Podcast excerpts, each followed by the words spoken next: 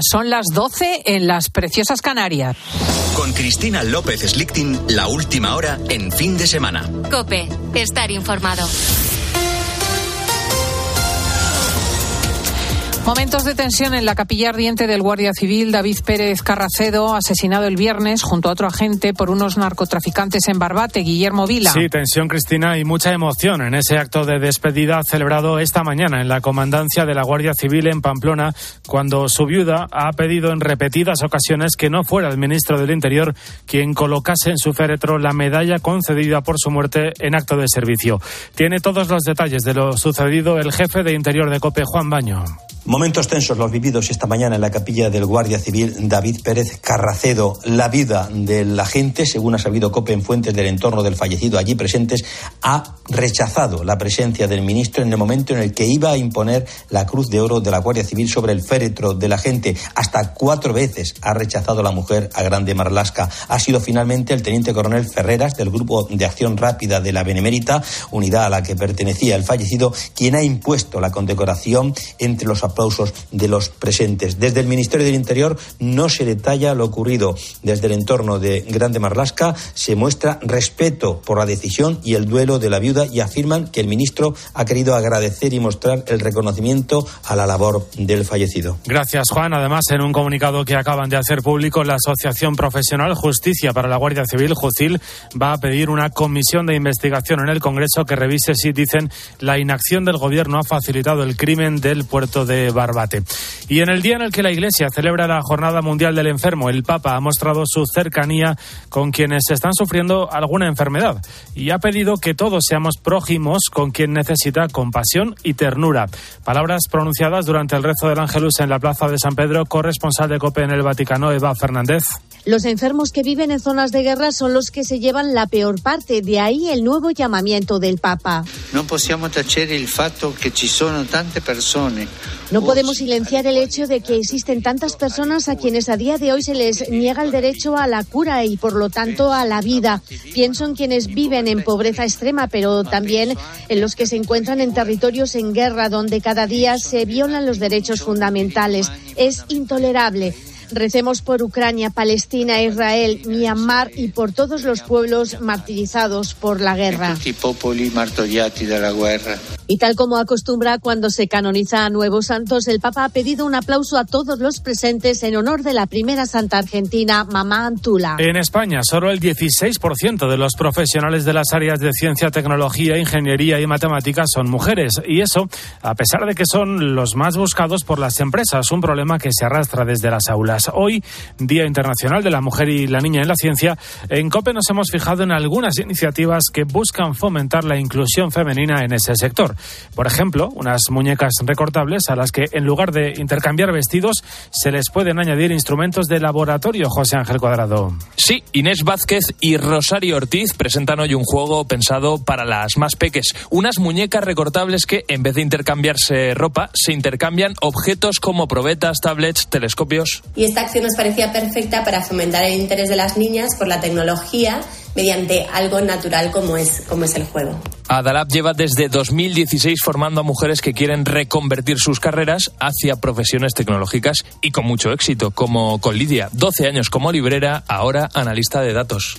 Y la posibilidad de conciliar y de tener eh, una vida familiar y una vida laboral satisfactoria será posible. Un proyecto precioso en un día muy especial, un día que pretende despertar vocaciones científicas entre las niñas. Con la fuerza de ABC. Cope, estar informado. Y tenemos una noticia de última hora. El Real Madrid acaba de confirmar que Bellingham sufre un esguince de alto grado en su tobillo izquierdo, Ignacio Arzuaga. El inglés se retiró lesionado en el partido de ayer contra el Girona. Miguel Ángel Díaz, ¿cuál es la última hora?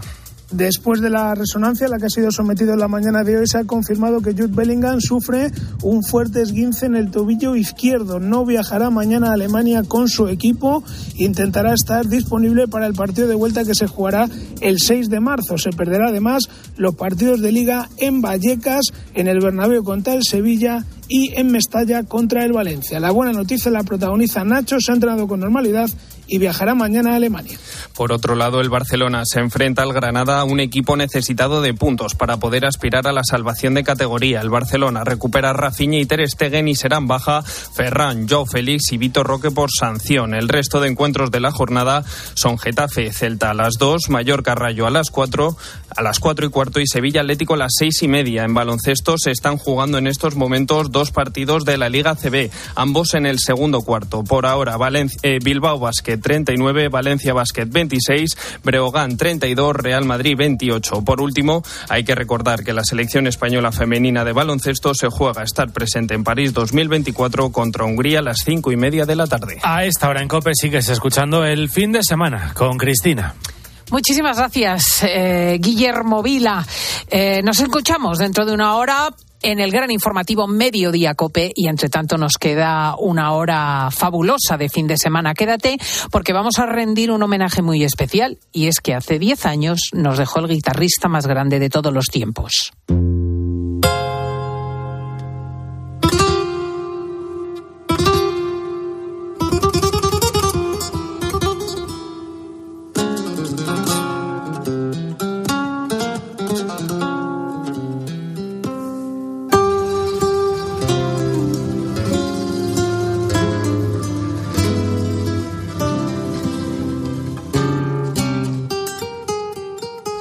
Llenar teatro, el ser conocido, el ser una estrella o ser famoso, eso es algo medio frívolo y superficial, pero lo que realmente tiene valor para mí es saber que mi tradición, que la tradición que yo quiero tanto, porque me he criado ahí, mi padre guitarrista, toda mi familia eh, flamenco, pues de pronto pues, se va a quedar constancia de que, de que puse mi granito de arena.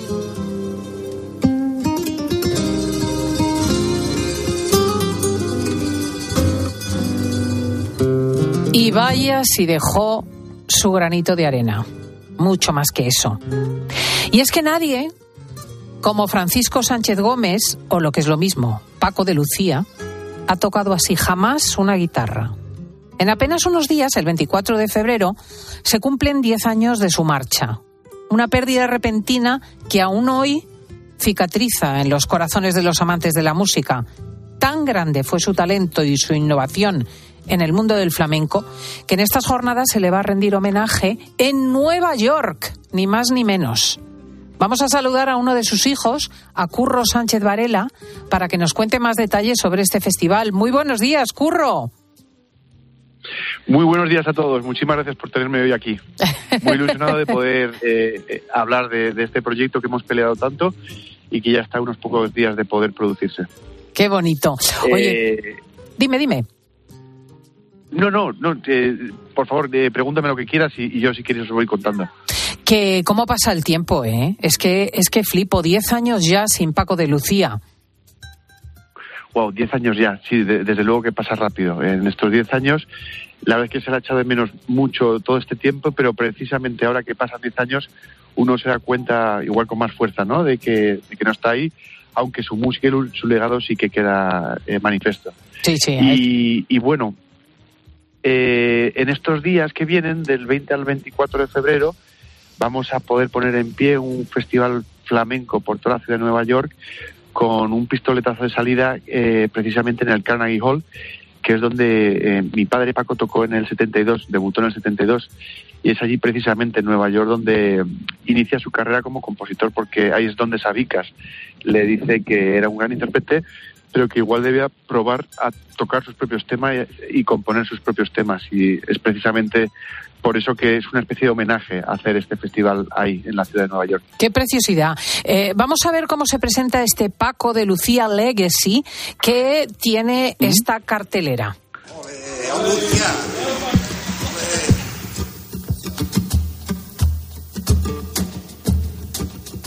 La guitarra me ha liberado y y he mi personalidad afuera. O sea, yo sin la guitarra sería un introvertido.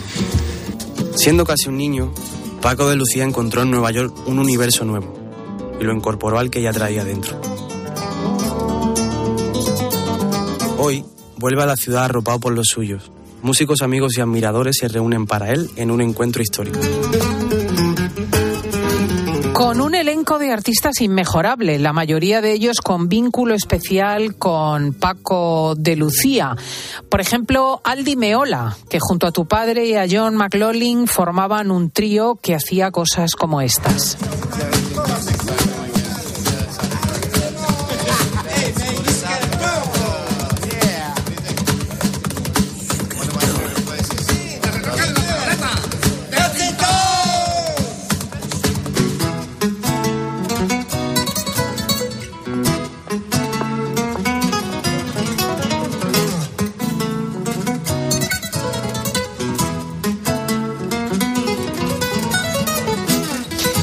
A ser los días 20, 21, 22, 23 y 24 de febrero en diferentes puntos de la Gran Manzana de Nueva York. Cuéntanos alguno de los eventos curro y las localizaciones.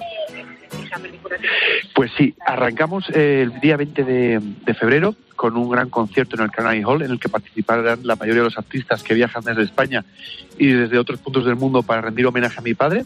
En total serán más de treinta y pico artistas interpretando temas de Paco Lucía y también haciendo sus propias eh, reinterpretaciones de su, de su carrera eh, musical.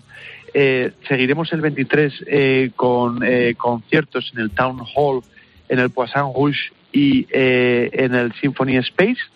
Ese mismo día también habrá una presentación de un libro, El Enigma Paco Lucía, en el Instituto Cervantes, por el escritor César Suárez. Continuaremos el 23 haciendo una fiesta flamenca en el mercado Little Spain, eh, y el 24 se presentará un disco inédito de Paco Lucía, el primer, la primera grabación de Paco Lucía junto con su hermano Pepe de Lucía. Y por la noche se cerrará la, la, el festival con la proyección de Paco Lucía La Búsqueda en los Cines Squad. O sea que tenemos un poco de todo en esos días. ¡Qué barbaridad! Mucha música, ¡Qué preciosidad! Audiovisuales, libros, ponencias, un poquito de todo. Oye, ¿y por qué se ha elegido Nueva York para este festival? Hay varios puntos. Mira, hablabais antes de Aldiemeola. Con Aldiemeola precisamente hace la maqueta también de Mediterranean Sundance antes de que se incorpore eh, Larry Corrill y luego Joe McLaughlin eh, en el Guitar Trio. Eh, otra historia más de su desarrollo artístico en la ciudad de Nueva York.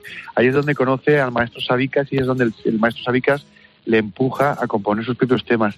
Ahí es donde el gran templo de la música, la música reservada solo para ciertos artistas, eh, le abre sus puertas a un intérprete flamenco para tocar por primera vez cuando mi padre era un joven de 24 o 23 años.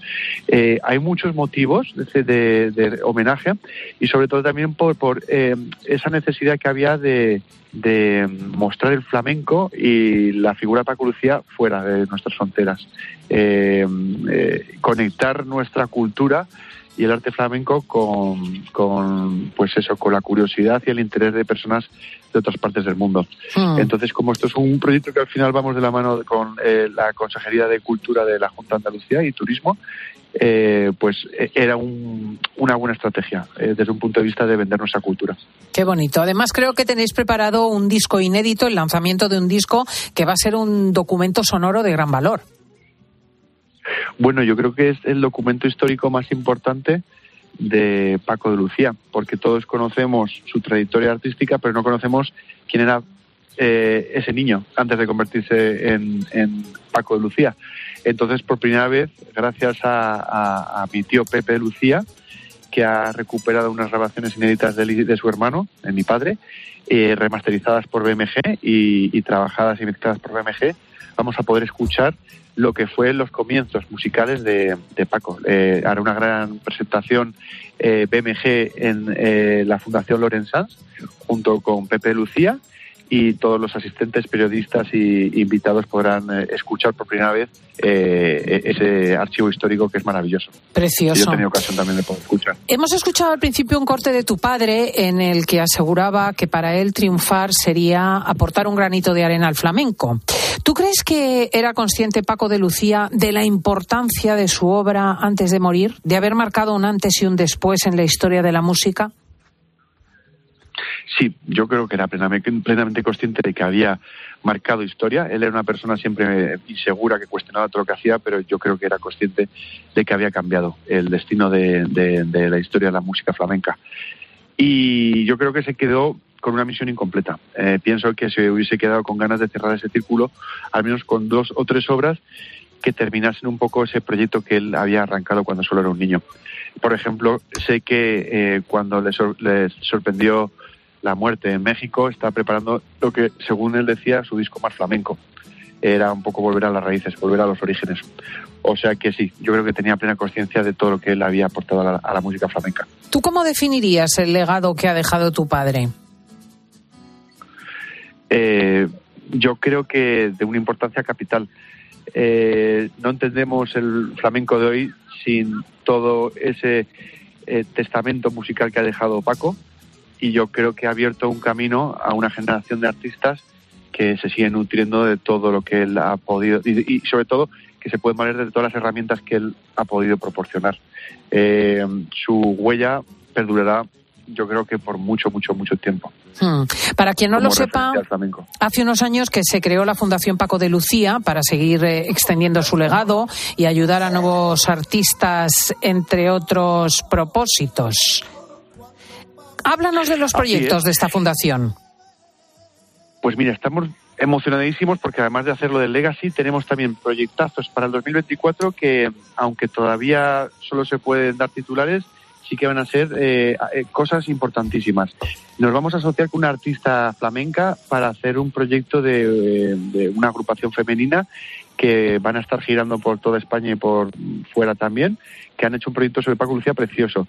Estamos ultimando un informe eh, sobre el flamenco, sobre el impacto económico y social del flamenco en España y a nivel global, con Ernest Young, que nos está ayudando Federico Linares eh, patrono también de la Fundación, para hacer el informe más exhaustivo y detallado del flamenco y de su impacto económico. Eso se traduce en que tendremos un documento de 300 o más páginas en las que se pueda reflejar eh, todo lo que el flamenco le da a nuestro país y de esa manera los empresarios flamencos o los artistas cuando tengan que ir a buscar patrocinios o sentarse con las instituciones tienen algo tangible que mostrar, algo físico que, que, decir, oye señores, que aquí estamos aportando tanto para la economía y vamos a poder presentarlo en algún momento en 2024.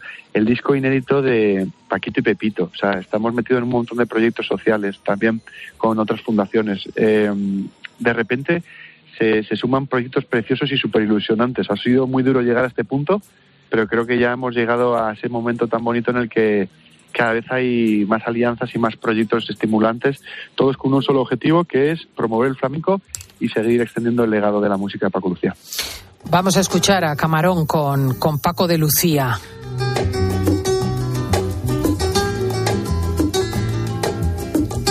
Esto es Entre dos aguas, el famosísimo Entre dos aguas de Paco. Ahí está el otro. Sí, sí, Camarón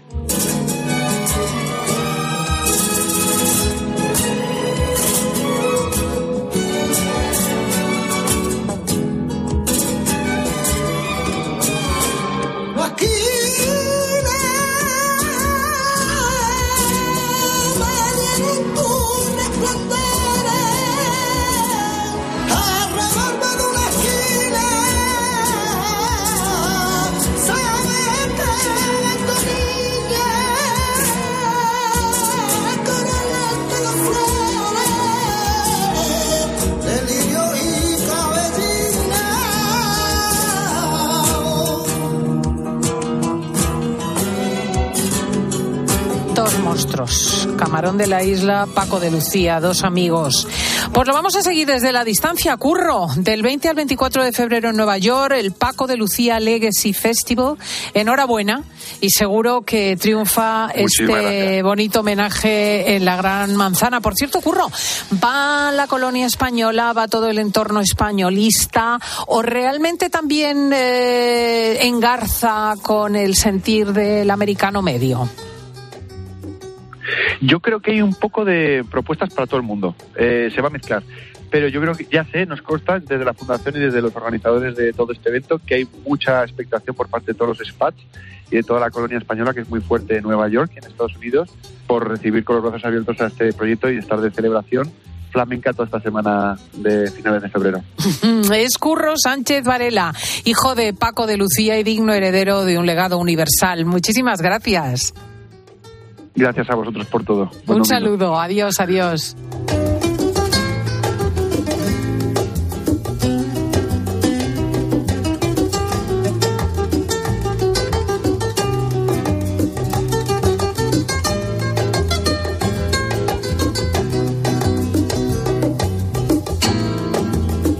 Cristina López Slichting. Fin de semana.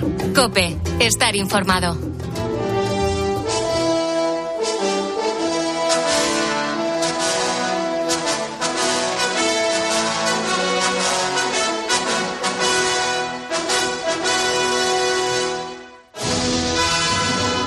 Hay un señor, ya sabéis, Paco Álvarez, que viene los fines de semana por Cope a intentar convencernos que apenas hemos cambiado desde los tiempos del César Don Julio. Hoy quiere hablarnos de los romanos que se ponían en forma. Sí, sí, sí, sí, sí, sí. Esto mismo que es ahora la furia por los gimnasios. Recordad que Paco Álvarez es el autor del bestseller Crónica Rosa Rosae. Salve, Paco. Salve Cristina, salvete omnes, hola a todos amigos romanos. ¿Iban al gimnasio exactamente? Yo no sabía que los romanos tenían ningún sitio específico para entrenar. Hombre, piensa que las termas eh, era, era de todo y entre otras cosas tenían una zona de gimnasio incluso al aire libre, la palestra. Y además ten en cuenta que eso de mens sana incorpore sano es de Juvenal, del siglo I, aunque él lo dijo en otro sentido. Desde luego está documentado que algunos romanos entrenaban, incluso con pesas. Con pesas, venga, cuéntanos. Pues mira, te lo prometo, Cristina, las alteras, de donde viene alterofilia, que literalmente sería el amor por las pesas, eh, eran un must en todas las termas. Era algo que tenía que haber sí o sí en todas las termas. Las alteras romanas pesaban siempre alrededor de cuatro kilos y medio, más o menos, y se utilizaban para diferentes ejercicios según el grupo de músculos que se quisiera ejercitar. A Cicerón en concreto no me lo imagino haciendo pesas. Eh, ¿Y los romanos hacían ejercicio igual que nosotros para estar bien, para estar guapos? Sí, bueno, para, para- y para estar sanos, por supuesto. El mismo Galeno, el doctor por excelencia, recomendaba que los ejercicios con alteras eran especialmente buenos para los problemas hepáticos. No sé por qué. Pues sí, sí que lo son, que lo sepas. ¿Ah, sí? Ah, pues claro, mira, porque fíjate. purifican la sangre en la medida que mejoras el estado general. Ah, mira, mira, pues ves, ves, mira, ya he aprendido algo. Así que los borrachines, por ejemplo, se daban durante el día las pesas y por la noche al vino. Bueno, mirad que hasta los médicos romanos lo recomendaban. ¿Y al final se ponían fuertotes los chicos? sí, pero para ponerse fuertes, en vez de levantar pesas, levantaban piedras, como los vascos. En las termas había piedras graduadas por distintos pesos y los más brutos las levantaban para ponerse cachas. Pero bueno, también había alguna chica culturista. No. sí. Sí, nuestro humorista hispano, Marcial, se ríe de una que él llama machota, a la que llama Filenis, que dice, en sujetador se pone amarilla de albero, de arena, y las alteras pesadas para las culturistas las voltea con fácil brazo. Y no cena ni se pone a la mesa sin antes haber vomitado siete cuartillos de vino puro. Vomitado, o sea que lo consideraban eh, No, me- sano, lo de no, que- vomitar. Que, la, la considera tan bruta que, Ah. que- que hace con las pesas lo que quiere y luego además Vomita. ya está, eso, por la noche ya está, ha bebido tanto vino que vomita. Mira, mira, Filenis, qué tía. Sí, sí, sí, pero bueno, también se ríe Marcial de otro atleta, muy macho, que dice, jugando en medio de la palestra con toda la gente mirando, al pobre se le cayó la fíbula. Mí parece ser que tenía un cuerpo escultural, pero que el músculo que tapaba el calzón no estaba tan desarrollado. ¡Ah, me encanta! Ay, es el mismo que- chiste que hacemos nosotros. ¿Verdad? Sí, sí, pues así es. Entonces, el caso es que el público asistente a los gimnasios romanos yo creo que sería fácilmente reconocible por nosotros. El gordito, el guaperas, el exagerado, el cachas, el perezoso, etcétera. Es lo mismo, lo mismo. En fin, sí que parece que los romanos presumidos acudían al gimnasio como nosotros. Nada nuevo bajo el sol. Así es, Cristina. Fíjate que incluso hay todavía una marca de zapatillas japonesa cuyo nombre es un acrónimo de Anima Sana Incorpore Sano. Así que hemos cambiado muy que poco. es Asics. Asics. Ah, Asics, es verdad. No lo sabía que era el acrónimo del leitmotiv O sea romano. que fíjate, si los japoneses eh, tienen marcas en romano, pues oye, por algo será. Pues fijaos las cosas que aprendemos. Vale, y gracias Paco Álvarez. Recordad que Paco, entre otras cosas, tiene en el mercado el fantástico libro Crónica Rosa Rosae. Una manera divertida de ver la historia romana. Vale, Cristina, valete omnes, amigos romanos. Cristina López Slichting. Fin de semana. Cope, estar informado. He vivido acompañado de la radio toda mi vida. La radio es una compañía permanente, es una fuente de información y fuente de entretenimiento que yo creo que es único. ¿no? Fernando Sabater, escritor y filósofo. 13 de febrero, Día Internacional de la Radio. Gracias por confiar en nosotros. La radio tiene un encanto especial que durará lo que duremos nosotros. Aprovecha que este febrero tiene 29 días para disfrutar los Fiat Pro Days y redescubre la nueva gama Fiat Professional completamente renovada, con más tecnología, seguridad y unas ofertas únicas. Visita tu concesionario más cercano y conoce la nueva generación Pro en diésel, gasolina y eléctrico. Fiat Profesional. Profesionales como tú. Escuchas Cope. Y recuerda, la mejor experiencia y el mejor sonido solo los encuentras en cope.es y en la aplicación móvil. Descárgatela. La triste historia de África es que siempre que se encuentra algo de valor, sus habitantes sufren y mueren en la miseria. ¿Qué? Jennifer Connelly. Y me metería en muchos líos si llegase a hablar de diamantes de sangre. Leonardo DiCaprio. Ese diamante es mi salvoconducto para salir de este maldito continente. Diamante de sangre. El domingo a las 12 menos cuarto de la noche en 13. ¿Un cóctel o un refresco? ¿Desayuno con zumo o café? Con la promo todo incluido de Costa no tienes que elegir. Las bebidas son gratis. Reserva tu crucero hasta el 12 de marzo y disfruta del paquete de bebidas gratis. Infórmate en tu agencia de viajes o en costacruceros.es. Costa. De camino al cole de los niños, un poco de diversión. Veo, veo. Si pillas atasco al ir al trabajo, un poco de paciencia. Ya no llego. Si vas al súper a hacer la compra, un poco de memoria. Plátanos y yogures. Y para todo eso, los nuevos combustibles 100% renovables de Repsol. En tu día a día, algo nuevo te mueve con los combustibles 100% renovables de Repsol que puedes usar ya en tu coche. Encuéntralos en más de 50 estaciones de servicio y a final de año en 600. Descubre más en combustiblesrenovables.repsol.com. Si te preguntan qué emisora escuchaste ayer, di Cope. Sí, todas las mañanas escucho a Carlos Herrera antes de salir de casa. De Cope suelo escuchar mucho los programas deportivos. Eh, los fines de semana escucho mucho tiempo de juego y entre semana escucho siempre el partidazo antes de dormir. Me encanta Expósito por cómo reflexiona sobre la actualidad. Cope, la radio en la que crees.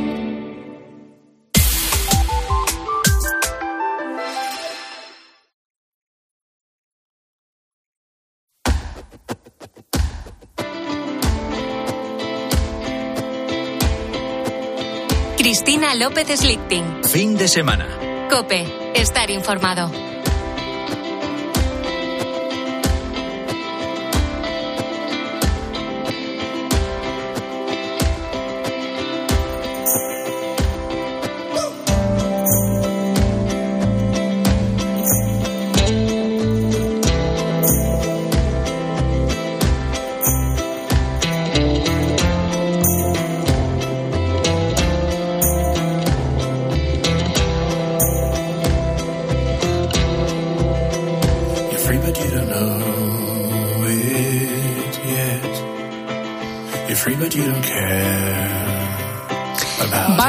Flipar con el viaje final que te proponemos en fin de semana este domingo. Son, es la 1 y 28, las 12 y 28 en las Islas Canarias, estamos en el 10 de febrero y la pregunta es, ¿sabes cuál es la ciudad poblada que está exactamente en las antípodas de donde nos encontramos? O sea, si trazas una línea recta por debajo de tus pies y sales por el otro extremo del planeta, llegas a Takapau, una aldea de 500 habitantes en la isla norte de Nueva Zelanda. Eso es lo que descubrió un día el escritor y periodista Víctor Terrazas después de escuchar un programa de radio. Y también supo que en ese lugar se celebra todos los años un festival de música donde suenan cosas como esta.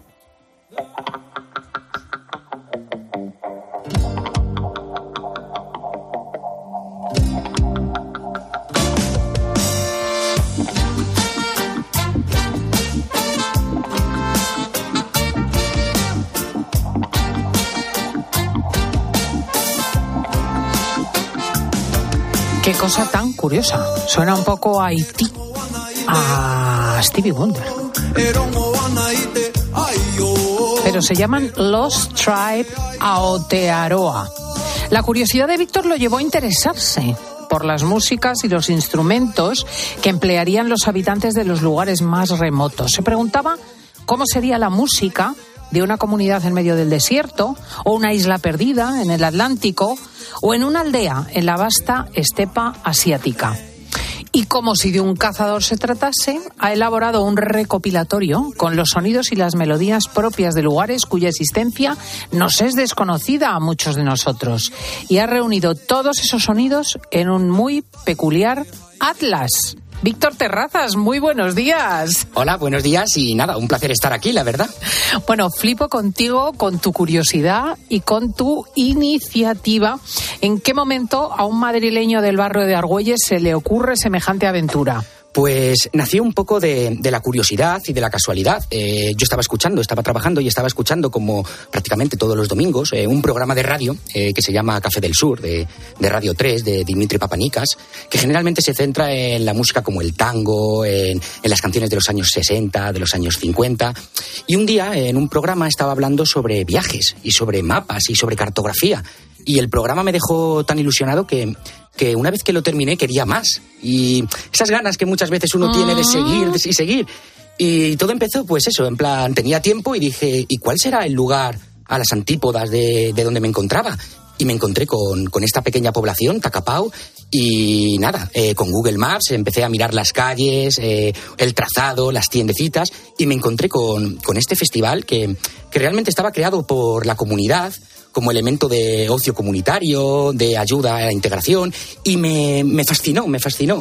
Pues fíjate que se puso, se puso, se puso y le ha salido un atlas del mundo. Una cosa alucinante porque de aquí no se ha movido. Él no ha visitado estos lugares, pero es que ahora mismo los recursos de la red te lo permiten. Incluso visitar con Google Maps cada uno de los lugares y hablar con gente de allí por internet. En fin, vamos a hacer con él un viaje fascinante que si te parece puede comenzar con esta melodía que suena en medio del Ártico.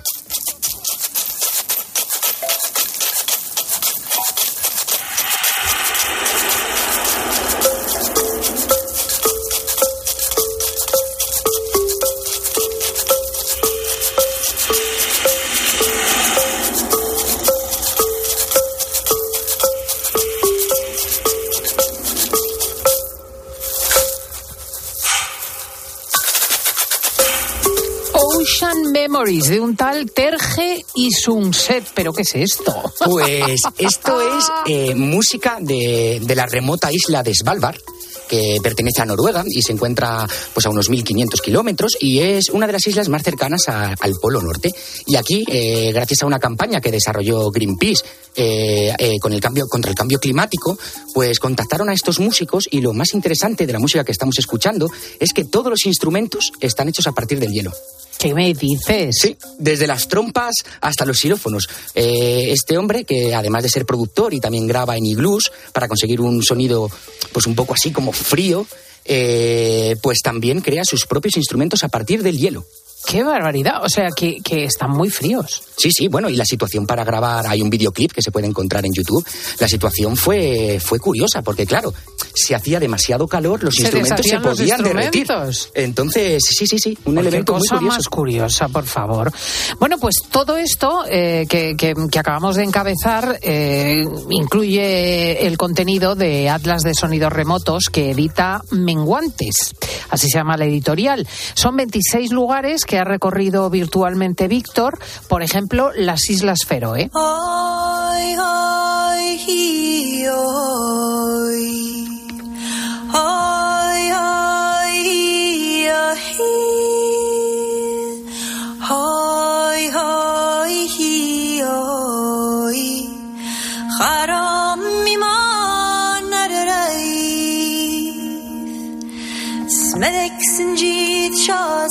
De las Islas Feroe, Víctor, lo único que sé es que es un paraíso fiscal. a eso ya tanto no llego. Lo que sí que sé es que está compuesta por 17 islitas y, y realmente viven 53.000 habitantes allí. Pero dicen, eso sí, que es uno de los sitios más bonitos para, eh, para fotografiar del mundo. Es parte, fíjate, del reino de Dinamarca y tú encabezas el capítulo sobre las Islas Feroe como el país que no tenía instrumentos musicales. ¿A qué te refieres? Pues para entender un poco la, la música de las Islas Feroes hay un poco que entender también cómo se construye la nación de las Islas Feroes. Era un país que estaba bajo el dominio danés, ahora ya tienen cada vez más, más autonomía, y durante el colonialismo danés eh, el idioma feroés se fue prohibiendo. Para eh, hablar pues danés. Y claro, el, eh, durante 300 años pues no se podía hablar en, en, las escuelas, no se podía dar misa, no se podía tratar en el día a día. Eh, pero así los habitantes lo mantuvieron unos a otros de generación en generación y gran parte de ello fue gracias a las canciones, un tipo de melodías eh, vocales que se llaman cadence y así las mantuvieron a lo largo de, Mm. del tiempo, la verdad. Y a día de hoy todavía hay como 60.000 registros de estas canciones. Y entonces, si el idioma feroés ha podido llegar a nuestros días, en gran parte es gracias a estas la canciones. música, fíjate. Vamos a escuchar a la compositora Eivor, que es una de las más famosas de las Islas Feroe.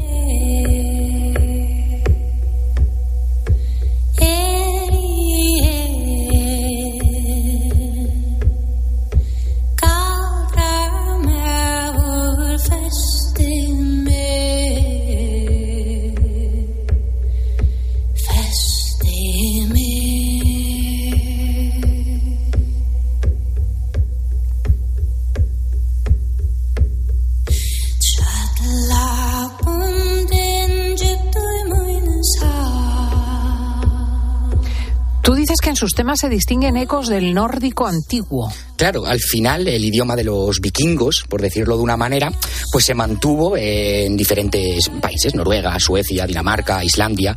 Y claro, las Islas Feroe, como su evolución debido a lo que comentábamos antes, se troncó, pues es uno de los más similares a lo que podría ser el antiguo idioma de los vikingos.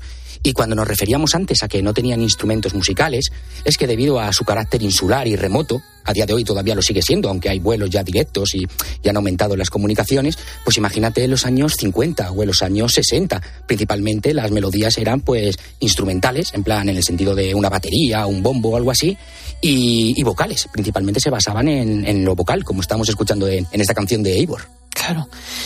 Eh, ¿Sobre qué asuntos versan estas canciones tradicionales vikingas? Pues hay un poco de todo, la verdad, desde, por ejemplo, el paisaje, desde alta mar, por ejemplo, de la pesca, un poco prácticamente de la cotidianidad del día a día. Al final escribían y cantaban de, de, lo que veían y hablaban. Qué bonito, fijaos.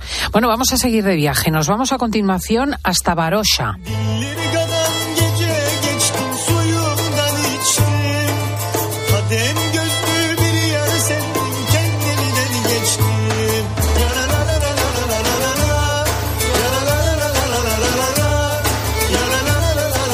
Estamos, Víctor? Ahora mismo estamos en Chipre.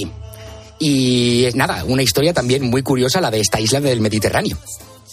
Barosha es una ciudad fantasma que pertenece a la ciudad chipriota de Famagusta en la República Turca del Norte de Chipre, ¿verdad? Sí, eh, principalmente era un barrio eh, vacacional, por decirlo de una manera, donde iban estrellas de Hollywood. Era como una especie de la costa, la costa azul francesa, o lo que podríamos aquí más o menos hablar como Torremolinos o Benidorm en los años 60, 70. Lo que ocurrió justamente en esta isla es que en 1974 empezó una guerra. Una guerra entre turcochipriotas y grecochipriotas, que separó y partió la isla en dos. A día de hoy, eh, su capital, Nicosia, es la única capital del mundo todavía dividida por un muro como, como pasaba en Berlín. Efectivamente. ¿Y qué música escuchamos en este rinconcito de Europa? Pues en la isla de Chipre, primordialmente, eh, al ser un, un, lugar mediterráneo, un puerto de muchas culturas, pues al final escuchábamos como en esta música como ecos turcos, ecos griegos, y este artista, por ejemplo, lo que intenta hacer es superar las fronteras que ha habido con la guerra y las divisiones eh, a través de la música. Y me parece realmente muy bonito.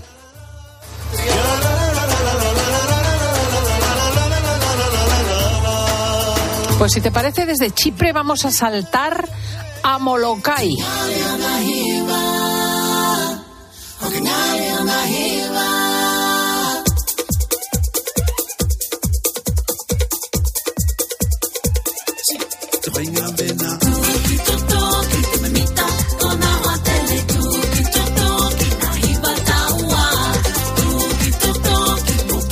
Nos hemos ido a una isla en medio del archipiélago de Hawái. Sí, eh, Molokai, y más concretamente a un lugar que llamamos en el, en el libro Kualapapu.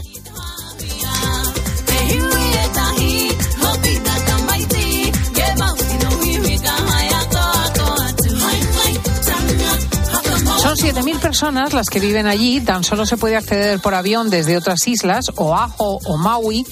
¿Y por qué dicen que Molokai es la isla rebelde de Hawái? Pues hay un elemento que, por ejemplo, trato mucho en el libro, que para hablar de música o explicar la música o escribir sobre música, también tienes que, entender un poco todo el contexto social, político, en el que se desarrolla en, en estos lugares. Y, por ejemplo, detrás de esta música tan alegre hay una historia realmente triste. En plan, Hawái a día de hoy es uno de los grandes destinos vacacionales y Molokai eh, no lo es. En plan, la diferencia a lo mejor son de millones de turistas entre Oahu o Maui y, y la isla de Molokai. Y es que durante el reinado de los antiguos reyes de, de Hawái, a principios del siglo, a finales del siglo XIX, eh, Molokai lo trataron como un sitio, como una, una colonia de leprosos. Era el- Daniel de Molokai Mm. es el gran santo que se ocupó de los leprosos y falleció allí. Sí, y justamente esto lo tratamos en el libro. Era literalmente el infierno en la tierra.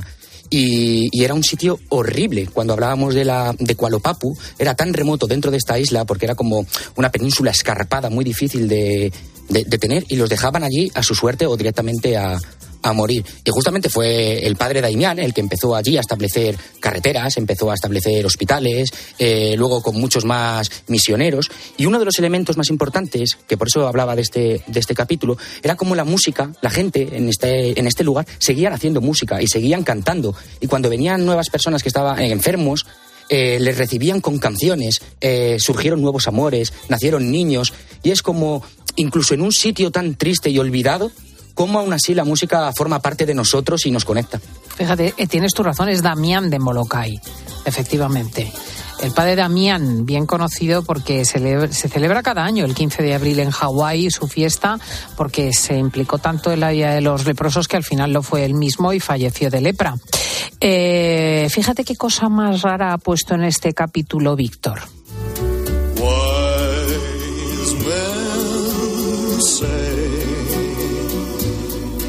Only fools rush in, but I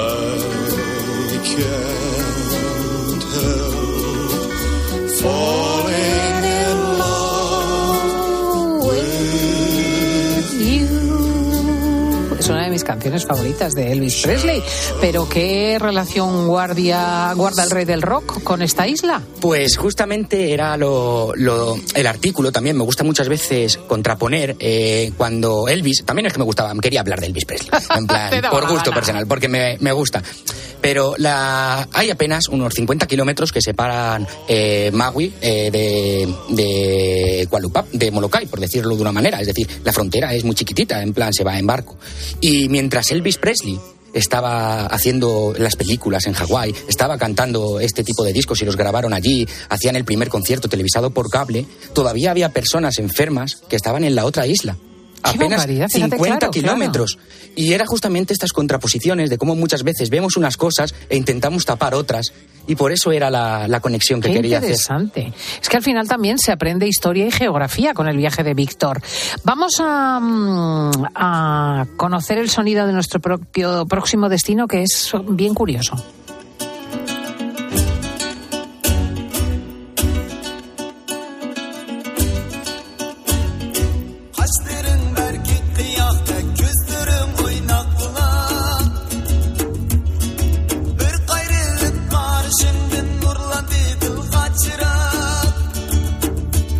Recuerda un poco al flamenco. Sí, eh, efectivamente, sí. Es flamenco uigur. Madre mía, ¿esto es de China? Sí, de una región autónoma de China que se llama Urinki. ¿Y por qué dices Uy, que es flamenco? perdona. Pues justamente por las conexiones que, que establece la música. Y en gran parte, mira, antes, antes de este programa, eh, de esta entrevista, estaba escuchando que estaban entrevistando al, al hijo de Paco de Lucía. Sí. Y Paco de Lucía tiene mucho que ver también en esto. La población uigur eh, dentro de China es la población musulmana y ha sufrido y sufre eh, represiones por parte del gobierno chino. Entonces, gran parte de, las personas que habitan en Urinki, eh, en la ciudad principal o en la región de Xinjiang, eh, acudieron a, a Turquía como refugiados, establecieron sus barrios. ¿Qué ocurrió? Que en Turquía en los años 90 eh, la música de Paco de Lucía entró y también entró la música de los Gypsy Kings. Había, hace poco estuve, por ejemplo, en Estambul y los Gypsy Kings estaban dando una serie de conciertos en junio del año pasado. Entonces creemos que esa fue la forma de conexión.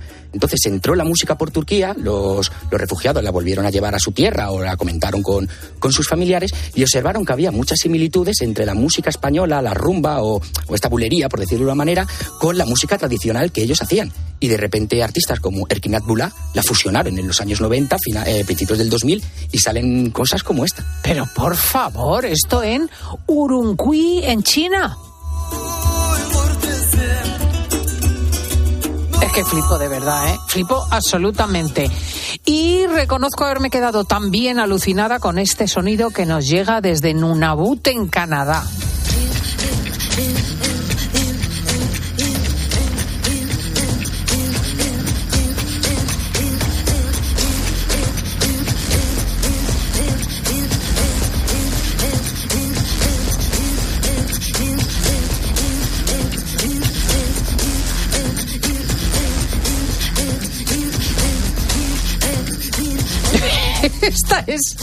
se llama Tania Takak y es una artista inuit, que estos son eh, esquimales. Sí, los que antiguamente mal llamados esquimales, ahora les han, eh, se les denomina inuit, porque esquimal tenía como un término súper peyorativo. Era Ah, no, como aquí en España no. los que comían como carne cruda o- Ah, o, algo así, en plan, ya, era, ya. el significado era así, y ahora por eso le llaman inuit. Y este tipo de música que se llama katakag es una música eh, de este tipo, de, de esta población, que era una música festiva. Eh, también está la historia detrás de, de este artículo también tiene su, su toque fuerte porque era una música festiva. Dos mujeres se cogían una enfrente de la otra y empezaban a intentar imitar a los sonidos de los animales, de los caribús, de, de las águilas, de y la que primero de ellas se riera perdía. ¡Ay, qué gracia! Y, y así era como el juego. ¿Qué ocurrió? Que por eso viene la, la historia triste. Esta población en Canadá eh, sufrió abusos por parte de, de las iglesias de, de allí. Eh, un montón de niños, casi 3.200, eh, encontraron hace poco fosas comunes. Y era porque establecían en el gobierno canadiense una diferentes tipos de escuelas donde les separaban de su familia para que allí asimilaran la cultura Canadá. Dominantes, sí. Y lo que ocurrió es que esta artista fue una de esas niñas que estuvieron en este tipo de escuelas y entonces cogió esta música tradicional que ellas tenían como elemento de ocio y lo convirtió en algo reivindicativo, en plan como música política. Y lo más curioso, esta canción es del 2014, ese año salieron muy buenas composiciones canadienses, en plan de todos los artistas, de incluso de trap, como a lo mejor Drake, a, artistas de, de rock, por decirlo así, como pues bueno, como diferentes artistas, y esta mujer ganó los premios Mercury, que eran los más importantes de Canadá, a partir de esta composición. Bueno, es que es curiosísimo, de verdad.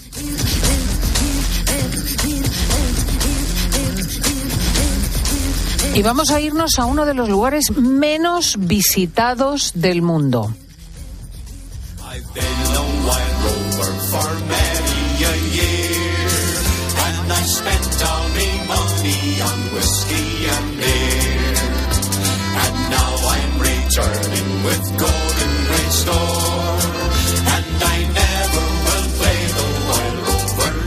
Os sonará un poco la melodía porque hablamos de, una, un territorio perteneciente al Reino Unido, ¿verdad? Sí, esta es la isla más remota del mundo, Tristán de Acuña. Y nada, es una isla que se encuentra en mitad del Atlántico. En plan, lo más cerca que hay son 3.000 kilómetros de agua. Y la isla más cercana es a la que pertenece también, porque hay como varias islas, en un territorio de, Reino Unido, es eh, Santa Elena, otra isla prácticamente enanísima.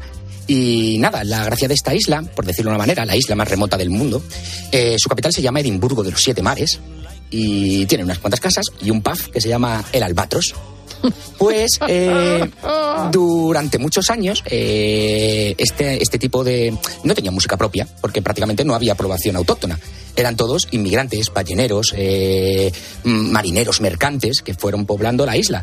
Y claro, se traían sus propias composiciones y esas composiciones en aquella época pues eran sobre todo baladas marineras. Y esta historia es muy interesante porque ahí había un sociólogo que se llamaba Edward Munch que fue a la isla en 1938.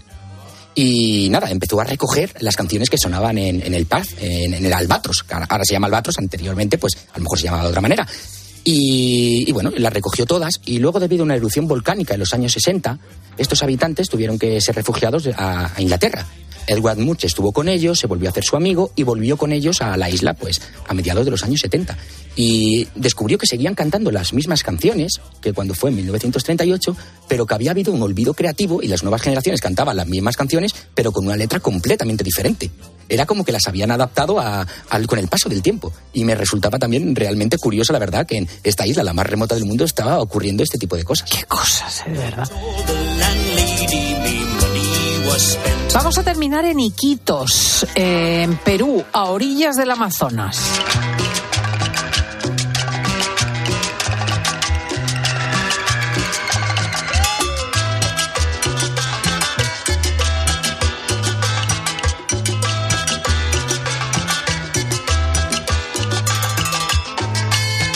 ¿Qué podemos decir de la música de esta zona del planeta, Víctor? Pues esto es cumbia psicodélica, un Ah, género que ah, nació prácticamente en la selva amazónica del, del Perú. Y esto también tiene que ver, pues al final, para entender este tipo de música también hay que entender su, su historia. Esta zona es muy remota, a día de hoy se puede llegar en, en avión, pero generalmente una forma más, más guay de hacerlo es atravesando desde la capital de Perú por ríos hasta, hasta llegar a, Iquitos. Iquitos, eh, aunque parezca una ciudad pequeña, era una ciudad, y es una ciudad bastante grande, muy poblada. Eh, y principalmente al principio se dedicaban a la exportación del caucho y posteriormente al petróleo. Y entonces, claro, eh, pues a partir de ahí se empezó a generar diferentes canciones en torno a la temática del petróleo y se mezcló la cumbia, por decirlo de una manera colombiana, con el rock psicodélico y con este sonido amazónico y selvático que, que ellos vivían. La verdad que flipo. Que sepáis que el Atlas que ha editado Víctor está acompañado de códigos QR para poder escuchar los sonidos de estos lugares y que ciertamente de su mano hay un método para aprender geografía, historia y quedarse alucinado con la humanidad. Es Víctor, Víctor Terrazas con su Atlas de sonidos remotos.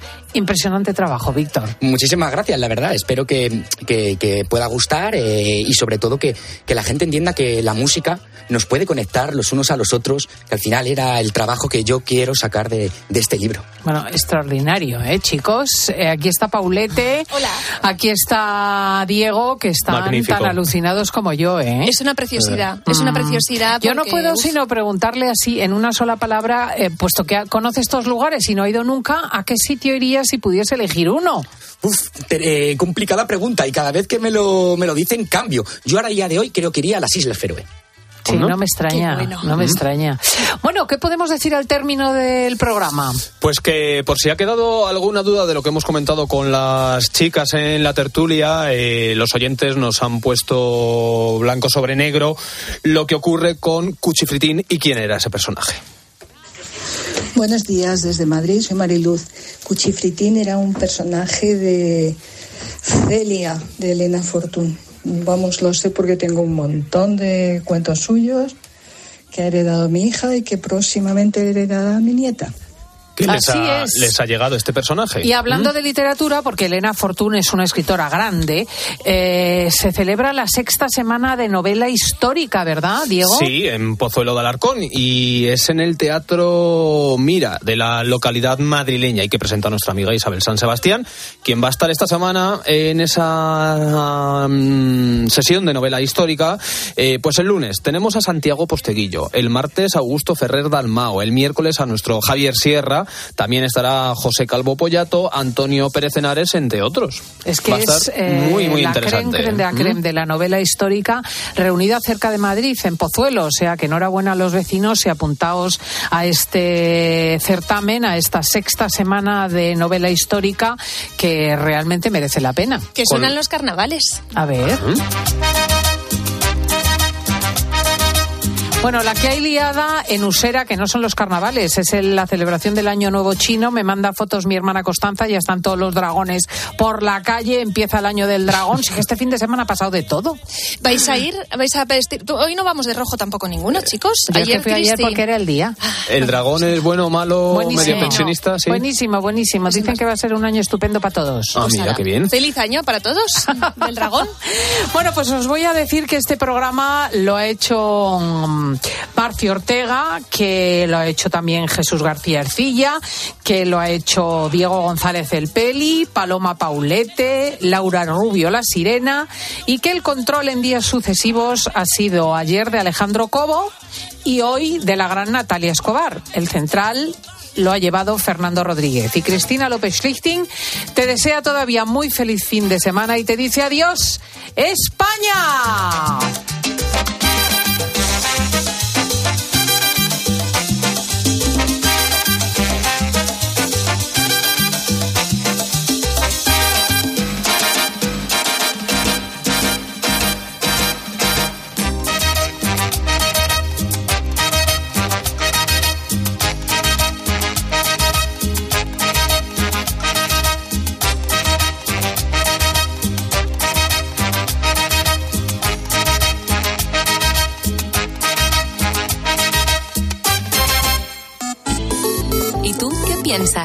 Escribe a Cristina López Slichting en Twitter en arroba fin de semana cope, en nuestro muro de Facebook Cristina Fin de Semana o mándanos un mensaje de voz al 666 55 40 00.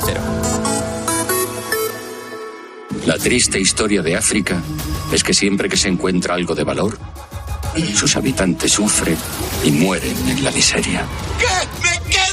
Jennifer Connelly, Y me metería en muchos líos si llegase a hablar de diamantes de sangre. Leonardo DiCaprio, Ese diamante es mi salvoconducto para salir de este maldito continente. Diamante de Sangre.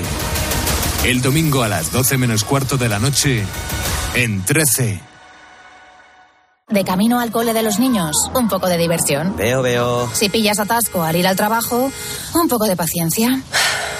Ya no llego. Si vas al súper a hacer la compra, un poco de memoria. Plátanos y yogures. Y para todo eso, los nuevos combustibles 100% renovables de Repsol. En tu día a día, algo nuevo te mueve con los combustibles 100% renovables de Repsol que puedes usar ya en tu coche. Encuéntralos en más de 50 estaciones de servicio y a final de año en 600. Descubre más en combustiblesrenovables.repsol.com.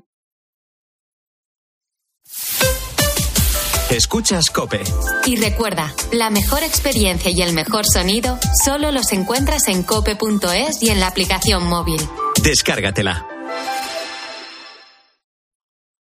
Mirad, chicos, os presento. Este es mi tío Ángel. Bueno, su tío, su tío. Soy como su padre en realidad. No, tío, eres mi tío. Pero soy como tu padre. A ver, si te he querido como un padre. Soy más que tu tío. Soy como tu padre. Sí, sí, tu padre. Vamos, tu padre. Bueno, pues eres mi padre. Por 17 millones de euros uno se hace padre de quien sea. Ya está a la venta el cupón del Extra Día del Padre de la ONCE. El 19 de marzo, 17 millones de euros. Extra Día del Padre de la ONCE. Ahora cualquiera quiere ser padre. A todos los que jugáis a la 11, bien jugado. Juega responsablemente y solo si eres mayor de edad. En Peugeot estamos listos para ayudarte a llevar lo más importante, tu negocio. Por eso, en los días Peugeot Profesional vas a poder disfrutar de condiciones especiales en toda la gama. Aprovecha del 1 al 14 de febrero para dar energía a tu negocio. Inscríbete ya en peugeot.es. El paraíso tiene más de con quién que de dónde. Soy Sara Buor, poeta.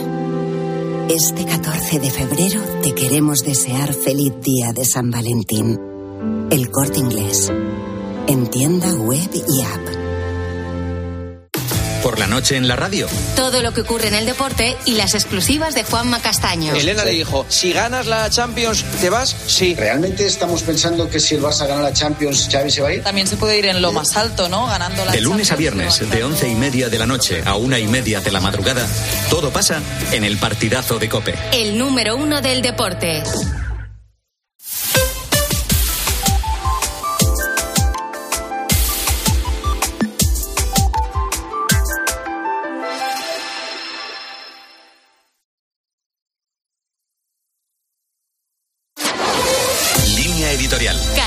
Cope.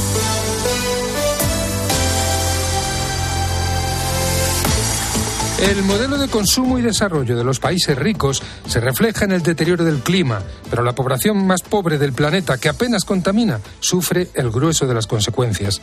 Es lo que denuncia Manos Unidas en su campaña de este año bajo el lema El efecto ser humano. En los países del sur es mayor la dependencia del campo y menor la capacidad del Estado de poner en marcha políticas sociales.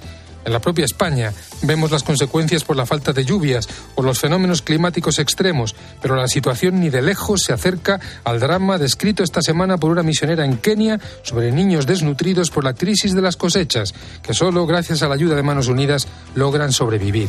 Otro de los participantes de la campaña fue un socio local en Honduras que denunció cómo las empresas mineras y de la agroindustria expulsan de sus territorios a las comunidades indígenas y esquilman los recursos naturales del país. Se trata de situaciones en apariencia lejanas que, sin embargo, tienen que ver con los estilos de vida de los países europeos. Si los problemas están estrechamente interrelacionados, Manos Unidas aspira a vincular también las soluciones y por ello propondrá a lo largo del año distintas acciones al alcance de cualquiera. Acciones que marcan la diferencia cuando muchas personas suman sus pequeños granos de arena y ayudan a concienciar a toda la sociedad de que si el ser humano es responsable de este drama ambiental y social, tiene en sus manos el poder de solucionarlo.